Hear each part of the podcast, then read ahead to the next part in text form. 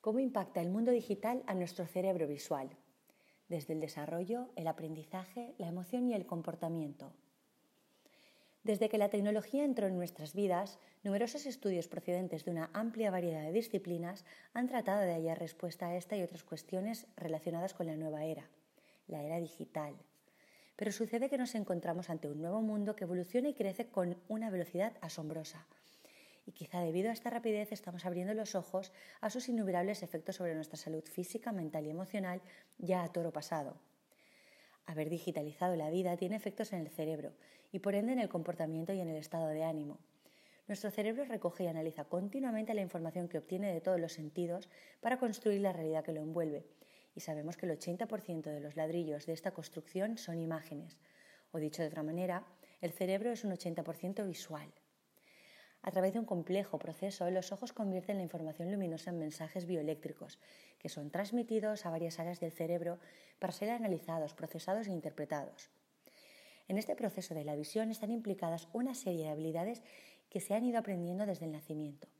El movimiento preciso de los ojos, la capacidad de enfocar y coordinar, el reconocimiento visual del espacio o la integración visual-auditiva, también la coordinación del movimiento ocular con el movimiento de las manos, la atención, la visualización, la memoria visual.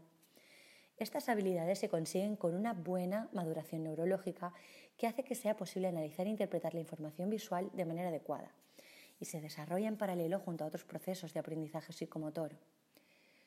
Durante el desarrollo de la visión en la infancia, cualquier estímulo puede tener un impacto importante en alguna de estas habilidades y como consecuencia en la adecuada maduración del sistema nervioso central, que es el centro de procesamiento.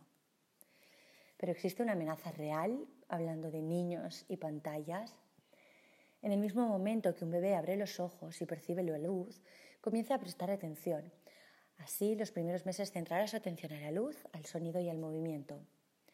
Poco a poco ese bebé irá aprendiendo a prestar atención de forma voluntaria sobre aquello que le interese y a medida que vaya creciendo su corteza prefrontal irá adquiriendo más y más capacidad atencional y de concentración. Si en este periodo de su vida tiene al alcance dispositivos como móviles, tabletas o iPads, su atención volverá a la fase luz, sonido, movimiento, es decir, que retrocederá a nivel madurativo. Las pantallas son un estímulo con innumerables consecuencias en el desarrollo de, de los más pequeños. Y ya no tanto por su uso en sí, es más bien por la cantidad de tiempo que pasan frente a ellas. Los niños necesitan aprender a centrar su atención, a desarrollar de manera sana la zona frontal del cerebro, responsable de la voluntad y del autocontrol. Una exposición prolongada a las pantallas inhibe su correcto funcionamiento, provocando incluso déficits de atención y de concentración. Además, todo el tiempo que un niño pasa delante de una pantalla es tiempo que ha perdido en jugar, en relacionarse con otros niños, en vivenciar con su cuerpo, inventar, equivocarse, cuestionar, todas las experiencias que potencian su personalidad creativa. Cuando no exista esta motivación para crear, incentivada al dedicar tiempo a la observación, la exploración y también la reflexión, más pobre será su desarrollo cognitivo, su capacidad de aprendizaje y su inteligencia emocional. En palabras de Marian Rojas Estapé, que es médico psiquiatra, cuanta más pantalla, menos asombro. Cuanta más pantalla, menos creatividad.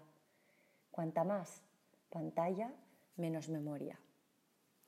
Las pantallas nos mantienen aislados de nosotros mismos y de lo que nos rodea. Y en los niños esto supone un freno para su aprendizaje emocional. Conectarse con las emociones, entenderlas, dedicar tiempo para aceptarlas y aprender a expresarlas. Cuando los niños y las niñas dedican tiempo a jugar, a leer libros, a colorear, a moverse al aire libre o a realizar, por ejemplo, manualidades, estimulan sus procesos de aprendizaje y favorecen su desarrollo cognitivo y motor.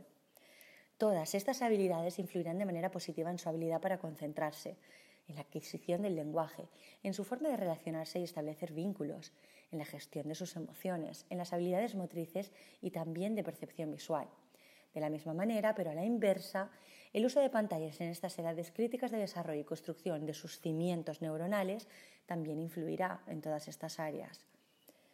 Con este panorama a la vista, y nunca mejor dicho, y teniendo en cuenta que nos encontramos en los inicios del cambio, ya que apenas llevamos dos décadas, es nuestra responsabilidad introducir esta realidad digital de forma consciente y sensata en la vida de los niños y adolescentes.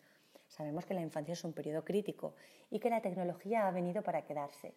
En base a esto podemos decidir cómo acompañar y educar a nuestros niños para que se conecten primero con ellos mismos, con las personas y la realidad que les rodea y una vez preparados tengan las herramientas para adentrarse poco a poco en el mundo digital. La Organización Mundial de la Salud recomienda que los niños menores de 5 años no pasen más de una hora al día ante una pantalla y desaconseja completamente su uso en el caso de los bebés menores de 2 años.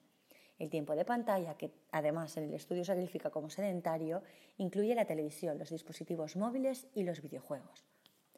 Pese que para los niños de 3 y 5 años se recomienda no dedicar más de una hora al día a actividades sedentarias frente a una pantalla, mi consejo es reducir el tiempo a cero y sé que puede resultar muy difícil, pero en realidad cuanto más tarde empiecen, mucho mejor. Y a los adultos, ¿cómo nos afecta el uso de la tecnología? ¿Cómo hemos cambiado? En los últimos años los científicos han advertido que cada vez nos estamos convirtiendo en menos inteligentes debido al gran impacto de la tecnología en nuestros cerebros. Por el contrario, hemos desarrollado la capacidad de multitarea pero la verdad es que no sé si esto es algo positivo o negativo. ¿Pero estamos realmente haciendo varias cosas a la vez? La respuesta claramente es que no. El cerebro no es capaz de hacer dos tareas a la vez si involucran a la misma zona cerebral. Podemos estar viendo una película y con el móvil en la mano cotillear Instagram, pero lo cierto es que no estaremos realizando ninguna de estas dos actividades al 100%, sino que alternaremos nuestra atención porque se están estimulando las mismas áreas cerebrales. Puedes estar trabajando con el ordenador, con el correo abierto, mientras escuchas una lista de música del Spotify y contestando de vez en cuando algún WhatsApp en el móvil. Tienes a tu mente alternando entre varias tareas y lo que no sabes es que cada vez que pasas de una a otra, tu mente hace una pausa, con lo que reduces tu eficacia hasta un 50%.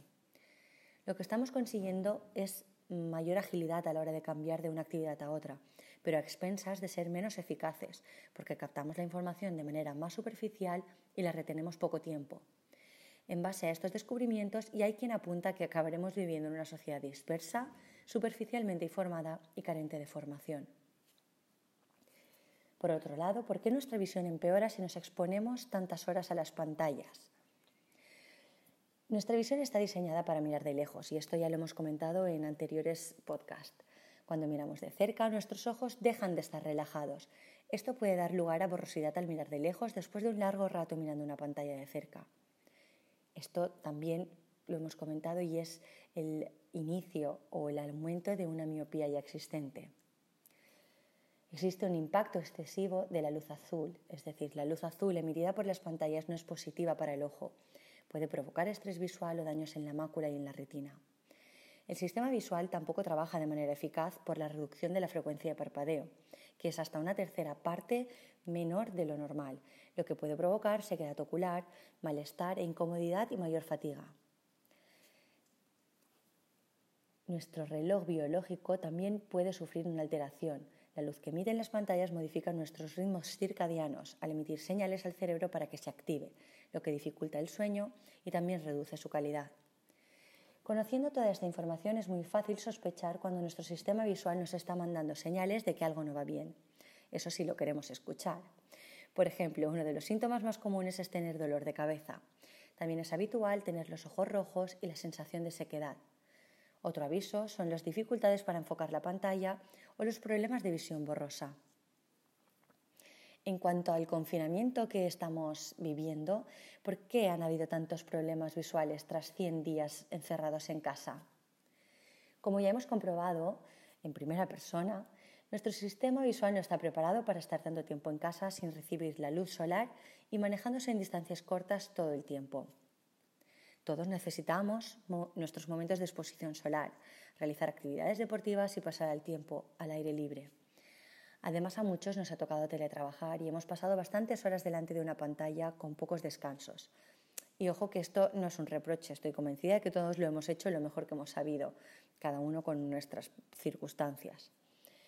Un estudio realizado por la Asociación Visión y Vida sobre cómo ha afectado el confinamiento a nuestra salud visual nos ha aportado una información realmente valiosa acerca de nuestro comportamiento con respecto a la tecnología.